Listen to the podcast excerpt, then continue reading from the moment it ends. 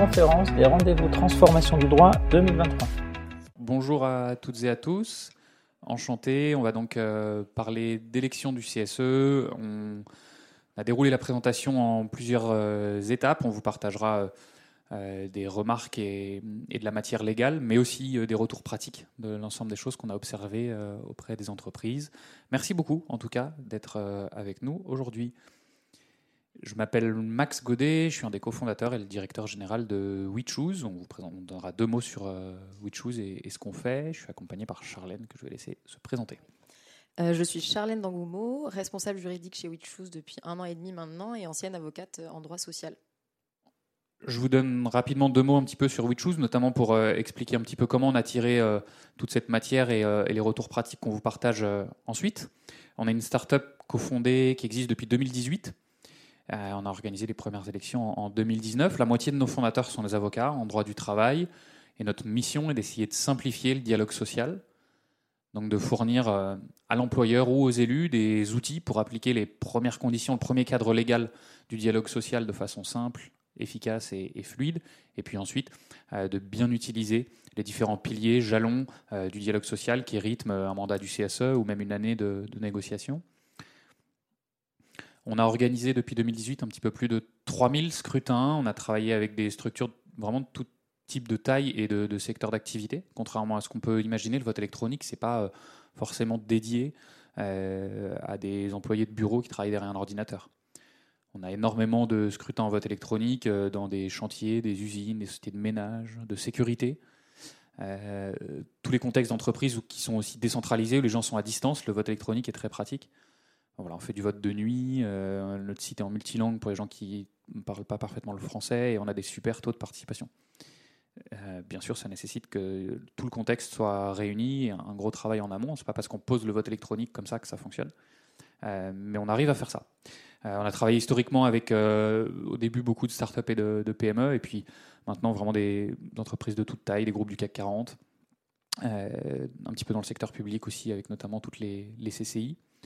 Euh, voilà un petit peu, alors je vois pas les slides que je vous présente, ce qu'on voulait euh, vous dire. On, accompagne nous euh, avec une solution clé en main. On travaille environ un tiers de nos, dossiers directement avec le cabinet d'avocats, donc qui eux délivrent la prestation, facture, accompagnent, gèrent finalement tout le projet. On fournit uniquement notre outil de vote en marque blanche. Dans ce cas-là, nous finalement on ne sait pas quel est le client, on n'a pas directement échangé avec lui. Et puis, quand on fonctionne en, direct, on a une solution de vote, une solution métier utilisée par l'employeur, qui est celle que va utiliser l'avocat quand c'est lui qui gère finalement le projet.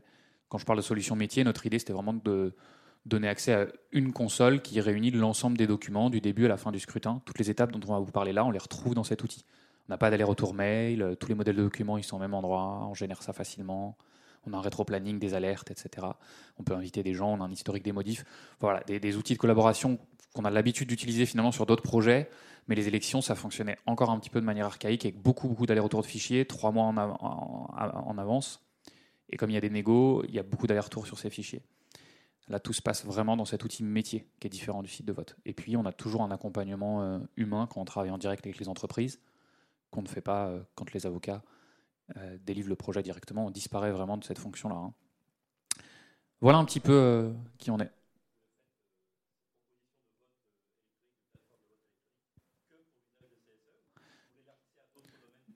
C'est une très bonne question. Euh, on, fait du vote électronique que dans les relations sociales. Donc, on a simplement dupliqué l'outil pour pouvoir faire des consultations des élus à distance sur les thématiques qui fixent un, vote à bulletin secret comme condition obligatoire. Donc, par exemple, le licenciement d'un salarié protégé. Si, on a juste envie de faire un sondage euh, à main levée, quand on est en visio, on peut faire ça maintenant avec les outils en ligne. Il n'y a pas besoin d'utiliser WeChoose mais pour le licenciement d'un salarié protégé, il faut. Et les référendums auprès des salariés, euh, si on n'a pas de CSE, si on n'a pas fait passer un accord. Euh, donc voilà, sur des accords temps de travail, des choses comme ça, c'est ce qu'on a beaucoup récemment, mais ça reste euh, très marginal dans notre activité, je ne sais pas, 5 à 6% de nos dossiers. Sinon, c'est des élections du CSE. On eu travaillé un petit peu sur les assemblées générales, mais presque plus. Nous, notre ambition là, demain, c'est pas tellement d'essayer d'élargir le champ des possibles sur le vote électronique. On est plutôt en train de travailler à accompagner plus loin les clients, les cabinets d'avocats et les élus sur le dialogue social du quotidien une fois que le CSE est mis en place. Il y a d'autres problématiques, il y a d'autres choses on a plein de documents, de formalités à accomplir. on veut pouvoir les résoudre avec un, outil en ligne et notre accompagnement humain. Qui est une bonne question, et encore une fois, pour vraiment différencier d'acteurs de vote électronique qui sont capables euh, d'adresser des, besoins beaucoup plus variés. Il y, a, eu des élections politiques avant les présidentielles, des primaires en ligne, c'est des choses que nous, on ne saurait pas faire du tout et, dont on ne tend pas vers ça avec notre outil, en tout cas. on, utilise plutôt notre ADN relations sociales, droit du travail, pour travailler sur le projet du CSE et, d'autres euh, demain. Voilà qui on est rapidement. Euh, Charlène, vous voulez introduire avec quelques propos. Euh, merci Max pour, pour cette introduction. on n'a pas la prétention pendant ces 40 minutes de vous faire un vrai cours théorique. Nous, notre but là, ça va être de vous donner un petit peu les grandes étapes, comme on se disait, les points de vigilance à retenir si vous êtes amené ou confronté à un processus électoral. Comme vous le savez sûrement, c'est les ordonnances Macron qui ont donné naissance au CSE. C'est elles qui ont euh, simplifié le paysage de la représentation du personnel. Malheureusement, pour les entreprises, elles n'ont pas simplifié le processus électoral. Euh, la résultante, c'est que euh, certains de nos clients ou beaucoup de nos clients qui viennent nous voir sont très anxieux face à ce processus. On a identifié plusieurs raisons à ça, et d'ailleurs, indépendamment de leurs compétences techniques et juridiques, euh, c'est un, un événement qui a lieu dans la vie d'une entreprise en principe tous les quatre ans. Tous les quatre ans, c'est pas assez pour que les règles soient vraiment imprégnées au sein des directions juridiques. Ensuite, les élections professionnelles, c'est un véritable enjeu pour, pour le dialogue social dans l'entreprise. On élu nos partenaires sociaux pour les quatre années à venir ceux avec qui on va négocier, ceux avec qui, enfin ceux qu'on va devoir consulter. Et pour les petites entreprises, c'est parfois l'arrivée des syndicats, et ce qui est parfois un petit peu redouté. Euh, et enfin, on l'a dit, le formalisme, euh, beaucoup, de, beaucoup de règles juridiques, à la fois légales mais également jurisprudentielles, complexes à appréhender.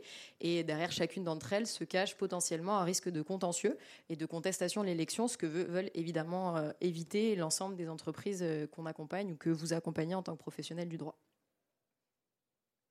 Voilà rapidement le découpage qu'on a choisi en mêlant, encore une fois, comme le disait Charlène, de la matière juridique et des retours euh, pratiques. On démarre bien en amont du scrutin. On parlera de planning. En général, on est deux à quatre mois avant le, premier tour, là, dans l'étape 1. Euh, et puis on termine au moment où les résultats sont transmis.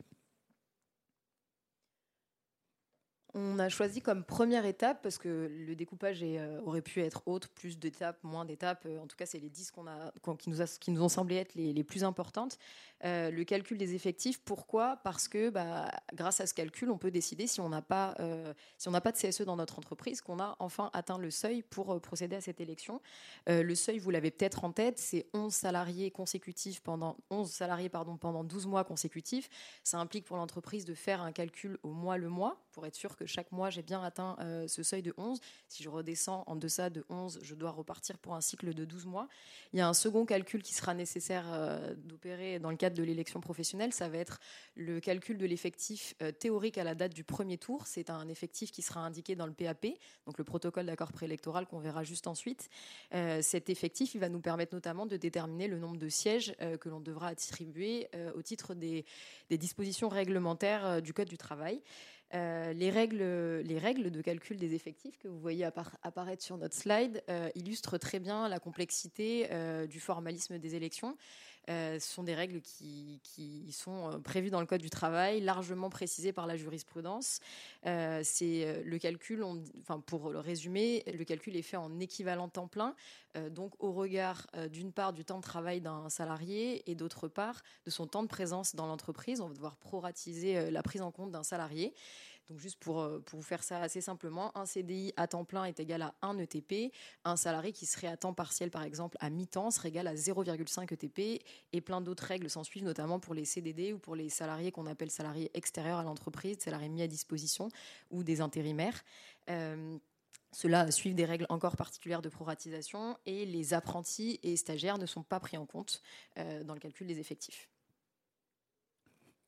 On va parler rétro-planning. Tout à fait. Euh, une fois qu'on sait qu'on doit mettre en place notre CSE, c'est souvent l'heure de se poser la question du calendrier qu'on va devoir établir. Euh, le calendrier, euh, nous, notre outil permet d'accompagner les professionnels du droit, donc tant entreprises que qu'avocat euh, dans son établissement, parce que comme vous pouvez le voir, il y a quand même un nombre de délais, euh, un nombre de délais important à respecter. le calendrier qu'on vous propose là, c'est un calendrier de renouvellement, puisqu'il y a des délais spécifiques liés au renouvellement, et un calendrier qui concerne plus particulièrement les entreprises de plus de 20 salariés. on le verra rapidement tout à l'heure. Pour pour reprendre la première étape, pour l'évoquer en tout cas, il s'agira au tout départ d'informer le personnel de l'organisation de ces élections. Euh, informer, ça veut dire notamment leur donner, euh, leur donner connaissance de la date du premier tour prévu. À partir de cette information, on sait que maximum 90 jours après l'information du personnel, on devra euh, organiser le premier tour des élections. Euh, dans la foulée, on devra inviter nos organisations syndicales, euh, les organisations syndicales dites intéressées à la négociation du PAP et à l'établissement de leur liste. Là encore, des délais à respecter. Le délai de 15 jours euh, entre la réception de l'invitation, c'est important, bien la réception et pas l'envoi, et la première réunion de négociation du PAP. il y a également le délai que vous voyez sur le côté de deux mois entre la réception de l'invitation et l'expiration des mandats. Euh, deux autres étapes avant le premier tour, la période d'appel à candidature que vous fixerez dans le cadre de votre PAP ou de votre DUE, et enfin l'affichage de la liste électorale. Vous le voyez sur le côté à gauche, euh, quatre jours avant le premier tour. Quatre jours pourquoi?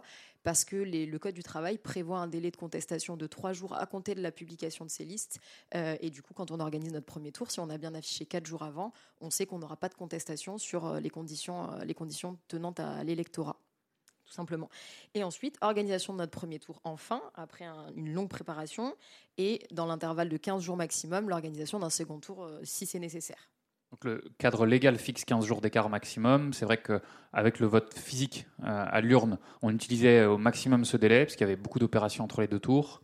Euh, c'est à retenir, ça reste un délai maximum. Donc la plupart, nous, des scrutins en vote électronique, on, se permet de raccourcir un peu, ça évite d'étaler encore plus le projet. On fait souvent une semaine d'écart entre le premier et le deuxième tour. Euh, on aligne le même jour. On a fait le vote un mardi, on vote le mardi suivant. Euh, une autre possibilité qu'on a en tête, qui était déjà permise par le cadre légal, mais très compliquée avec le vote à l'urne, c'est d'élargir la période de vote pendant laquelle le scrutin est ouvert sur plusieurs jours on peut voter facilement sur deux ou trois jours. Si on a euh, des métiers où les gens se déplacent beaucoup, ont des rendez-vous extérieurs, etc., ça permet quand même de maximiser la participation. Euh, voilà sur ces délais-là. Euh, s'il fallait retenir une information, en tout cas nous, on nous pose souvent cette question-là, à laquelle il est difficile de répondre de, manière générique. Quand est-ce que je dois démarrer l'organisation d'élection la, première action à faire à propos du renouvellement par rapport à, à, ma date de premier tour, ma date de fin de mandat? Euh, on pourrait répondre euh, que l'objectif est de signer le protocole d'accord 5 à 6 semaines avant le premier tour. Donc la première démarche à faire, elle est globalement deux mois avant. Hein, parce qu'on a, on a, vu le délai entre l'envoi de la convocation et la négo. Deux mois avant le premier tour euh, nous semble un délai minimum pour travailler confortablement dans la suite. On parle évidemment ici de contexte où la négociation, où le dialogue social va être simple et va avancer rapidement. Hein, on travaille avec des entités où la négo du pape à elle seule, ça dure 9 mois. Euh, dans ce cas-là, le, délai que je viens d'indiquer, bien sûr, ne s'applique pas. Une petite précision avant de passer à la suite. Euh, je vous ai dit tout à l'heure que le calendrier concernait les entreprises de plus de 20 salariés. Euh, si vous êtes du milieu juridique, vous avez peut-être entendu parler de cette actualité. Depuis le 8 août 2023, il est nécessaire pour les entreprises de 11 à 20 dans tous les cas d'organiser leurs élections, et ce, y compris si elles ont eu des candidats dans un délai de 30 jours euh, à compter de l'information du personnel. Avant, elles en étaient dispensées. Désormais, elles sont uniquement dispensées d'inviter les organisations syndicales à la négociation du PAP. Voilà. Donc, si vous êtes concerné par cette tranche en tête, euh, il faut avoir en tête cette nouveauté. Quelques mots sur le recours euh, au vote électronique d'un point de vue juridique. Tout à fait. Donc là, on l'a positionné en étape 3. C'est ce qu'on vous. Enfin, on peut très bien décider d'avoir recours au vote électronique et de l'acter avant de se poser sur son calendrier. Euh, le recours au vote électronique, on doit l'acter dans le cadre d'un acte, d'une norme juridique. Le Code du travail euh, est assez clair là-dessus. Il nous dit qu'il faut qu'on acte du recours au vote électronique pardon, dans le cadre de nos élections du CSE, dans le cadre d'un accord collectif ou à défaut dans le cadre d'une décision unilatérale de l'employeur. La jurisprudence, elle est venue interpréter ce à défaut. Euh, ça signifie que si on a des délégués syndicaux dans notre entreprise, on est obligé d'engager des négociations loyales avec nos DS. Si ces négociations ne sont pas fructueuses, à ce moment-là, je peux décider de passer par décision unilatérale et de forcer le recours au vote électronique. Euh, les entreprises à ce sujet-là, sur le, point de forcer ou non, sont euh, divisées, je dirais. Certaines ont conscience des avantages du vote électronique et y vont dans tous les cas, parce qu'elles savent très bien les avantages que ça représente et la simplification que, que, ça permet. D'autres sont quand même un peu frileuses, on l'a vu dans des, très grandes entreprises, sachant que potentiellement, derrière, les organisations syndicales seront un peu contestataires sur d'autres éléments, enfin d'autres événements de, l'organisation des élections, tout simplement. Ou même euh, pendant le déroulé du mandat. On ne s'achète pas la paix euh, avec la décision unilatérale sur ce point-là, c'est sûr. Dans les avantages euh, clairs et factuels qui sont remontés, tant de la part de l'employeur que des organisations syndicales, c'est important de le noter. Alors c'est assez récent, on s'en cache pas, on a quand même vraiment essuyé les plâtres en 2018, 2019, avec des organisations syndicales qui étaient, je dirais, par nature un peu contre le vote électronique, pas tant euh, par fondement plus que par... Euh, réfraction au changement.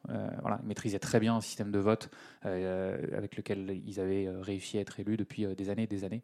Et là, il y avait quand même un, gros changement. C'était aussi souvent des consignes, des grandes informations, slogans qui arrivaient euh, de l'organisation au niveau national. Aujourd'hui, on a des organisations syndicales qui sont réellement pour le vote électronique, tout simplement parce qu'en 4 ans, elles ont appris à en maîtriser les contours et, à tourner plutôt ça euh, à leur avantage. Le premier avantage euh, clair, il est sur la simplification opérationnelle du vote. Plus besoin d'aller chercher des urnes à la mairie, de faire du vote par correspondance pour tous ceux qui avaient des salariés à distance ou éclatés sur plusieurs sites vote par correspondance, on se rappelle qu'il faut ouvrir une boîte postale, aller chercher les bulletins avec un huissier. Et puis pour un salarié, il faut euh, renseigner un bulletin dans une enveloppe T, aller poster à la poste. Ça, on n'a plus tellement l'habitude de faire ça pour des démarches d'entreprise. On simplifie aussi en, le jour J en évitant d'avoir un bureau de vote qui tient le vote toute la journée, donc des salariés immobilisés à ça.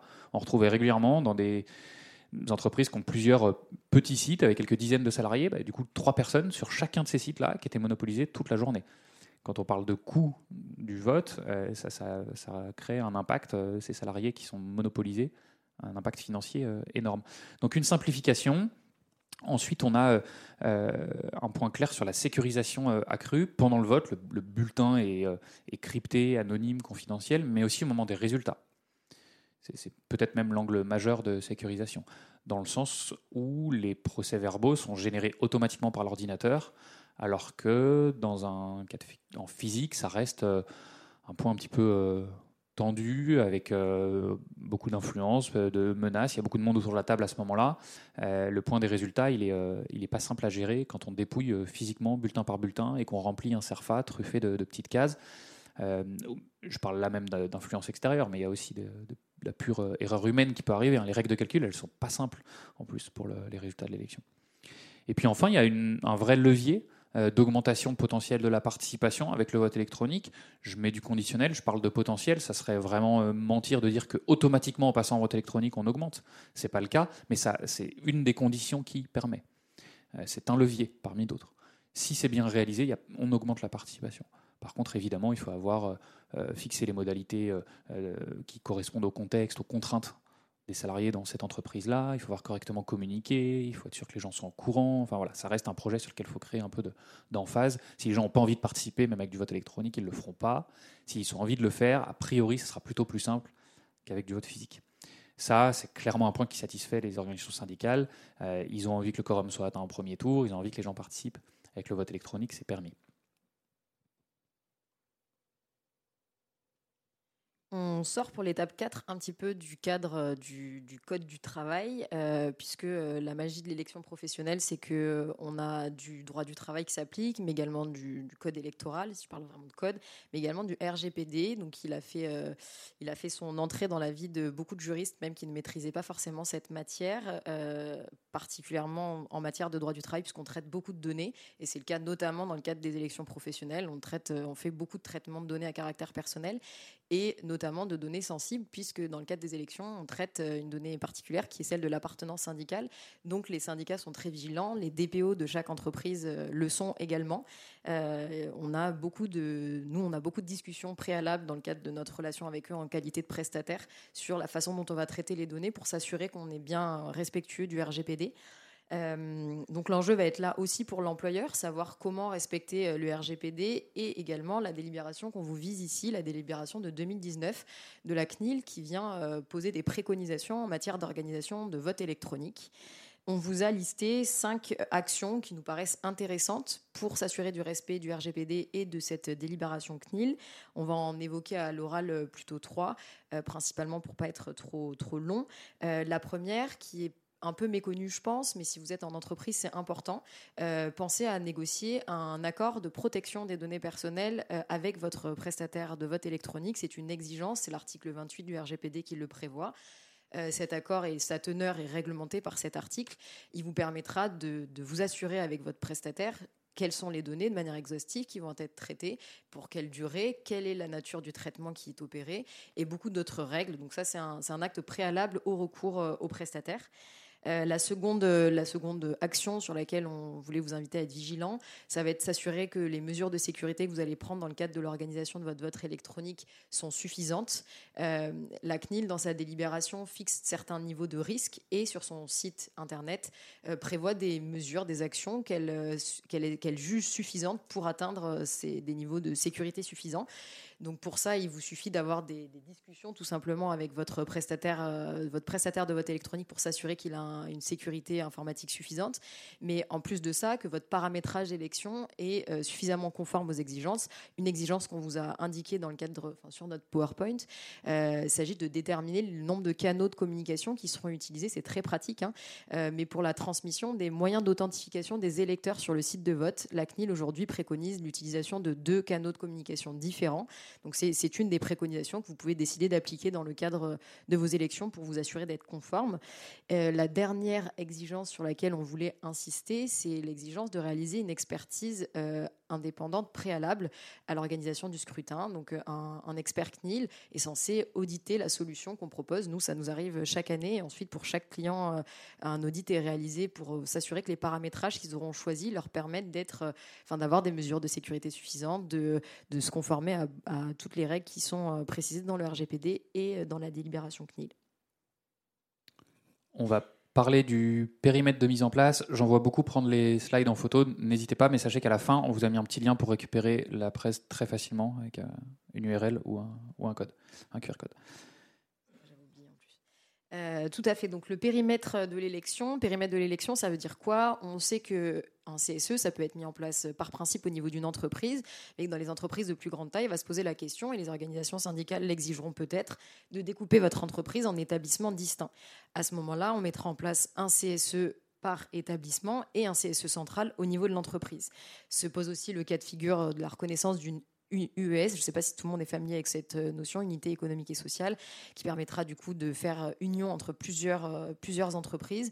Et en ce moment-là, on se posera la question de la même façon, est-ce qu'on met en place notre CSE au niveau de l'entreprise ou au niveau d'établissement, avec un découpage de la l'UES, pareil, de la même façon que, que le découpage de l'entreprise. Ce découpage-là, il nécessite l'adoption d'un acte, d'une norme juridique, donc euh, en principe un accord collectif majoritaire si vous avez des DS. À défaut de DS dans votre entreprise, euh, il faudra négocier euh, cet accord avec votre CSE et à défaut au final d'accord ou de, partenaires sociaux, je dirais, une nécessité d'adopter une décision unilatérale de l'employeur. À ce moment-là, petit bémol, vous serez un petit peu moins libre de définir vos établissements. Le Code du travail prévoit une définition un petit peu plus restreinte. On vous met sur la partie droite de notre slide, euh, si vous vous engagez dans ce processus de négociation, il peut être intéressant d'aborder d'autres sujets dans ce cadre. Euh, par exemple, la mise en place de représentants de proximité. Euh, aujourd'hui, assez peu usité. il s'agit un peu des homologues des délégués du personnel, enfin des anciens délégués du personnel. Ça peut être intéressant de les mettre en place, notamment si vous mettez en place un seul CSE et que vous avez des sites un petit peu géographiquement éloignés. Dans le cadre d'une telle négociation, vous pourriez également décider, si vous avez une entreprise de grande taille, euh, de réglementer euh, l'organisation de vos commissions du CSE, l'architecture de votre BDESE, qu'on sait très complexe. Euh, c'est vraiment, l'accord collectif sur ce thème-là est quand même vraiment très très utile. ou encore le nombre de réunions de votre CSE, par exemple. Et on arrive enfin à l'étape euh, un peu redoutée, l'étape clé de l'élection, avec euh, le protocole d'accord préélectoral et sa négociation. Euh, c'est une étape qui est redoutée parce que c'est à cette heure-là que les entreprises craignent un peu l'arrivée de potentiels négociateurs. On a beaucoup de petites entreprises qui n'ont jamais négocié avec des élus et du coup elles ont envoyé leurs invitations et le jour J, elles attendent et elles, sont un petit peu en crainte. Euh, qu'est-ce qui se passe préalablement à la tenue de cette réunion de négociation du PAP On doit inviter les organisations syndicales intéressées. C'est comme ça qu'elles sont appelées. Il y a deux types d'organisations syndicales intéressées, celles qui sont invitées par tout moyen. C'est celle pour laquelle vous retrouverez la définition que je ne vous ferai pas le plaisir de lire. je pense que vous y arriverez très bien. Et ensuite, celles qui seront invitées plutôt par courrier. Donc le, Code du travail prévoit par courrier. Il est très important d'avoir recours aux recommandés, tout simplement parce que, comme on vous l'a dit tout à l'heure, en termes de calendrier, il y a des délais qui partent à partir du moment où les, organisations syndicales pardon, sont effectivement invitées, ont reçu leur invitation.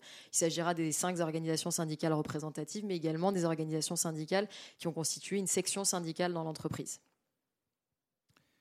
L'objet du protocole d'accord préélectoral, à l'intérieur du document, on va faire figurer toutes les modalités générales euh, d'organisation du scrutin, vraiment jusqu'à des détails euh, très opérationnels, à quel jour et heure ouvre le scrutin. Et donc, euh, par corollaire, si on fait du vote électronique, on mentionnera tous les points liés euh, aux, détails pratiques du vote électronique, quel est le prestataire qui a été choisi, comment on transmet euh, les identifiants et les mots de passe, qui nous fait penser à une règle de, la CNIL qu'évoquait Charlène tout à l'heure. Euh, est-ce qu'il y a du matériel de vote qui est mis à disposition des salariés pour qu'ils puissent voter? On va préciser tout ça dans le PAP. Et puis, bien sûr, les règles plutôt liées au, cadre du mandat du CSE à venir, la répartition homme-femme dans chaque collège, les différents collèges qui sont fixés. Euh, seront euh, précisés là aussi dans le, dans le protocole d'accord préélectoral. Euh, je, quelques précisions quand même. cette, ce protocole d'accord préélectoral, peut-être que vous l'avez tous en tête, mais c'est un accord qui est particulier. C'est pas un accord collectif classique. On ne négocie pas avec des DS internes à l'entreprise. du coup, il y a une condition de double majorité qui est posée majorité des présents à la réunion et majorité des organisations syndicales représentatives. À défaut de PAP, on passe par, enfin, l'employeur adopte une décision unilatérale.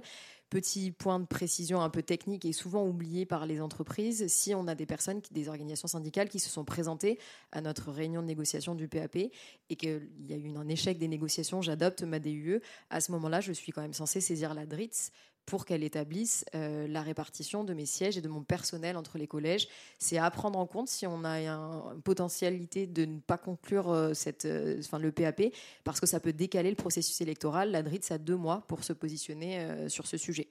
Donc c'est à prendre en compte pour l'organisation et pour le calendrier global. Alors, Charlène a parlé tout à l'heure du calcul et de la composition des effectifs. Euh, on va maintenant parler électorat et éligibilité. Ce serait trop simple si on prenait à chaque fois euh, la même liste pour avoir les ETP, les, électeurs et, les candidats. Euh, les règles sont un petit peu différentes. pour la liste électorale, d'abord, l'ensemble des salariés finalement de l'entreprise font partie des électeurs. à partir du moment où ils ont 16 ans révolus et 3 mois d'ancienneté. Cette ancienneté, elle est jugée à la date du premier tour. D'accord? Si on a trois mois d'ancienneté au jour du premier tour, on est électeur.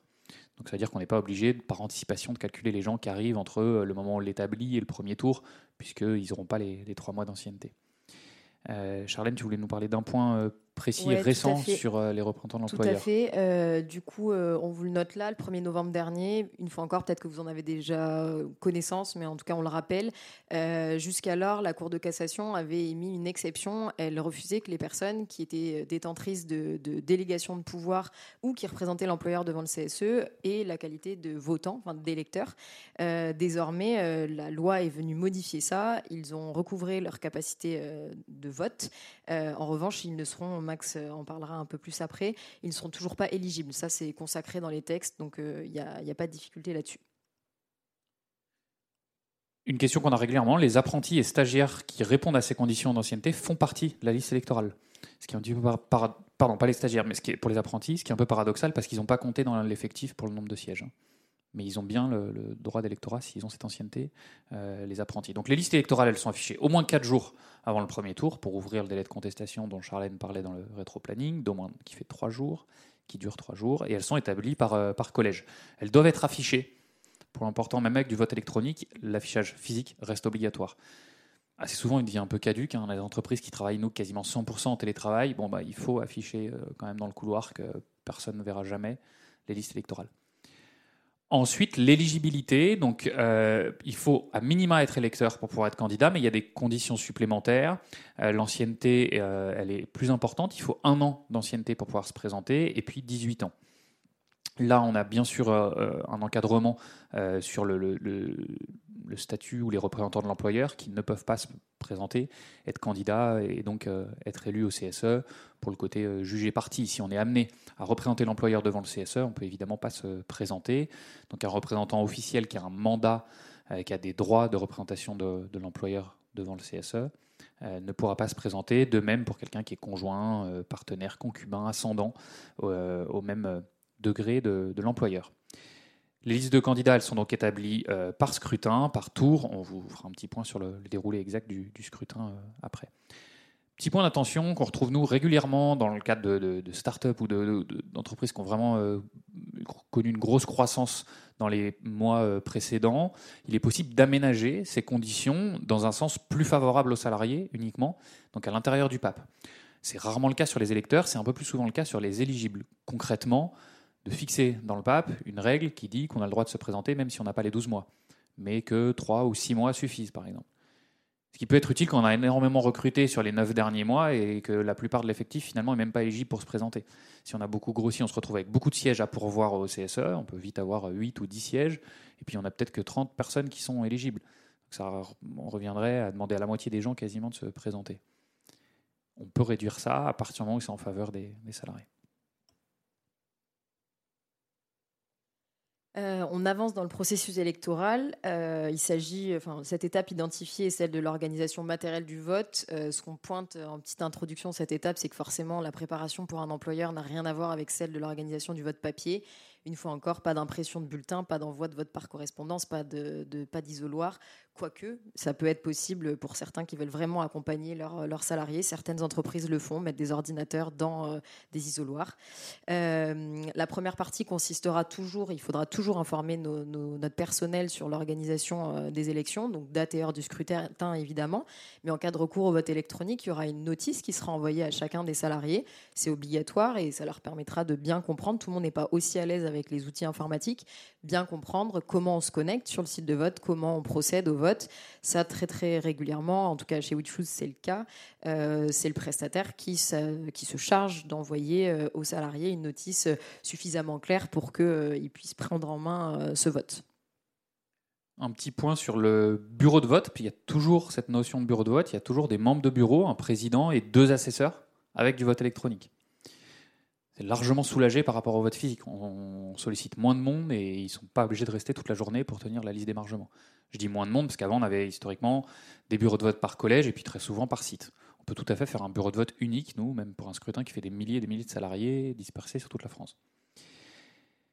Ces trois membres de bureau, ils ont toujours finalement deux responsabilités fondamentales. La première, c'est d'ouvrir et de fermer le scrutin, donc sceller et dépouiller l'urne. Je vais vous expliquer ce que ça veut dire en termes électroniques, c'est assez simple. Et puis, la deuxième, c'est de signer officiellement les, procès-verbaux de résultats à la fin.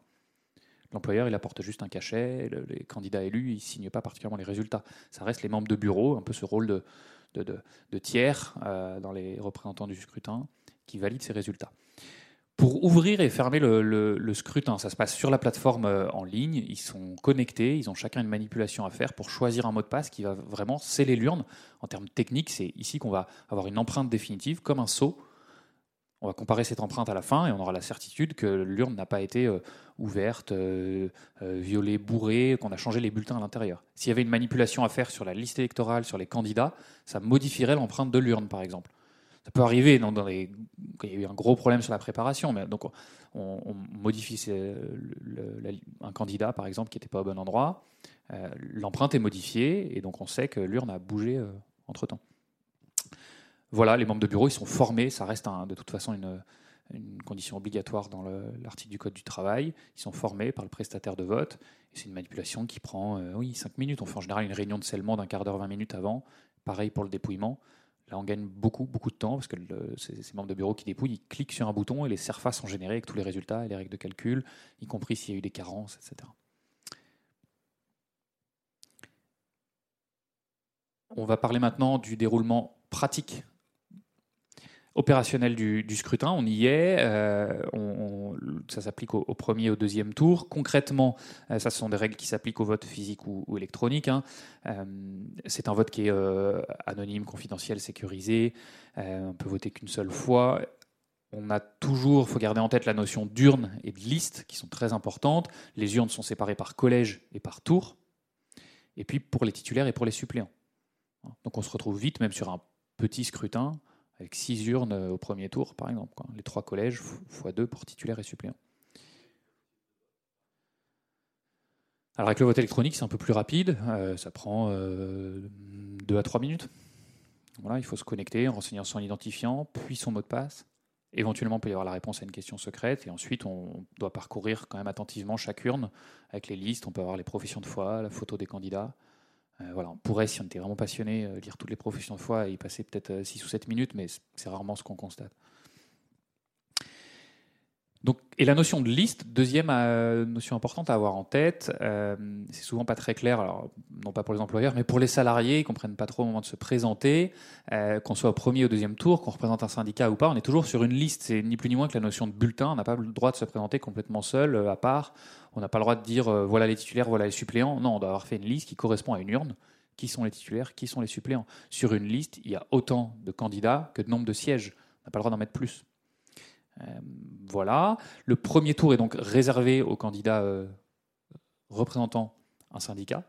Hein, donc euh, on a au premier tour que des listes qui portent officiellement une, étiquette syndicale. Pour ce premier tour, le quorum doit être atteint pour que les candidats puissent être élus. Donc la moitié au moins de la participation. Si on n'a pas d'élus à l'issue du premier tour ou qu'il reste des sièges vacants, on organise un deuxième tour même si on n'avait aucun élu, le premier tour, il n'a pas servi complètement à rien, puisqu'il est très euh, important pour la représentativité syndicale. Les résultats de ce premier tour, même si les, listes syndicales ne sont pas élues, sont utilisés dans le calcul de la représentativité syndicale. Et donc au deuxième tour, cette fois-ci, les candidatures sont complètement libres. On garde cette notion de liste qui correspond à chaque urne, donc le collège, titulaire, suppléant. Euh, on a euh, une liste dédiée, mais on n'est pas obligé de représenter un syndicat. Pas de notion de quorum au deuxième tour, quel que soit le nombre de voix, les candidats sont euh, valides. Donc on comprend qu'on peut se passer d'un deuxième tour si tous les candidats ont été élus à l'issue du premier, tout comme on peut se passer du premier tour si on n'a aucun candidat qui représente un syndicat et on va directement au deuxième tour. D'accord? Mais on garde les termes, on garde le calendrier qui est prévu. C'est pas euh, parce qu'on n'a pas de candidat euh, au premier tour, par exemple, qu'on dit ah bah tiens c'est tout de suite le deuxième et puis on l'avance. Non, on respecte le rétro-planning. Il y a d'ailleurs un PV de carence qui est généré. Ne faut pas trop dire qu'on supprime le premier tour dans ce cas-là, il faut plutôt dire qu'il y a eu une carence totale. Nuance. Et donc, conseil pratique, on vous l'a mis en annotation, Charlotte le mentionnait tout à l'heure, on peut tout à fait euh, reproduire un peu de modalité physique sur site d'accès au vote électronique. Donc euh, des tablettes, ordinateurs, ça peut être dans une salle, euh, un vrai isoloir, pour des métiers qui ne travaillent pas derrière l'ordinateur ou pour assurer de la confidentialité. Quand on travaille sur un open space, on peut avoir monopolisé un ou deux box pour la journée, mettre un ordinateur à l'intérieur et, que les gens soient rassurés sur la confidentialité. Ça sacralise un peu le vote aussi, on sait exactement où c'est, euh, on est ici pour voter, c'est fait, etc. On ne fait pas ça euh, au milieu de toutes ces tâches euh, derrière son bureau, enfin ces tâches du quotidien. On arrive à la fin du scrutin. Ouais, la dernière étape, l'issue du scrutin. là, normalement tout le monde a voté. On est à la fin de l'heure qui a été prévue dans le PAP pour, euh, pour le vote. Euh, précision pour le vote électronique. Nous, si par exemple votre scrutin il termine à 17h, on met en place ce qu'on appelle le délai de grâce, euh, ce qui signifie qu'un un électeur qui se serait connecté avant la date de fin aura 15 minutes, c'est le délai que nous on a fixé, c'est un délai qu'on rappelle dans le PAP, pour aller finaliser son vote. Euh, pourquoi? Tout simplement parce que s'il était en présent en physique et qu'il était rentré avant la fin euh, du scrutin, euh, on lui aurait permis de mettre son, bulletin dans l'urne. Bah, c'est reproduit de cette façon dans le cadre du vote électronique. une fois que tout est bien clos et que le délai de grâce est passé, on l'a dit tout à l'heure, les membres du bureau vont pouvoir déceler les urnes. et à ce moment-là, bien sûr, fini les, les, longues heures dans les grandes entreprises à collecter et à compter les bulletins. Les résultats apparaissent directement sous plusieurs formats. les PV sont automatiquement générés. Et à ce moment-là, les membres du bureau n'auront plus qu'à les imprimer, les signer, proclamer les résultats. L'ordre est important parce que la Cour de cassation dit que c'était un principe général du droit électoral de le faire dans, ce, dans cet ordre-là. Et euh, au final, euh, l'employeur euh, pourra publier, afficher s'il le souhaite, ou en, tout cas les diffuser aux salariés les résultats des élections. Donc on peut garder quand même euh, une petite euh, cérémonie hein, autour de la proclamation d'un résultat. C'est une question qu'on a souvent. C'est parce que ça se passe en ligne et immédiatement qu'on est obligé de faire ça à distance et de déshumaniser un peu bah, cette étape euh, pionnière, du, enfin, fondamentale du dialogue social. On peut partager des pots de l'amitié au moment où on proclame les résultats. Et voilà, on peut garder tout ça. Maintenant, ça va plus vite et c'est plus sécurisé. Un petit point sur la transmission des résultats. C'est un énorme euh, atout en termes de fluidité et de simplicité du vote électronique. On fait un clic dans la plateforme WeChoose et on transmet automatiquement au CTEP, donc au ministère du Travail, qui lui se charge de la mesure de l'audience et de la représentativité syndicale, et qui transmet maintenant directement à l'inspection du travail. Donc on n'a pas de double envoi à faire. Il faut simplement les imprimer, signer et scanner, comme disait Charlène, pour les déposer sur leur euh, plateforme en ligne. Euh, voilà ce qu'on voulait vous notifier. Il y a toujours des procès-verbaux générés, même quand on a une carence, totale ou partielle, pour chaque tour et pour chaque urne. Euh, gros gain de temps, gros gain de temps et simplicité, parce qu'on se retrouve vite avec 12 euh, euh, CERFA, le nombre d'urnes x 3, même pour un petit scrutin. Une conférence des rendez-vous transformation du droit 2023.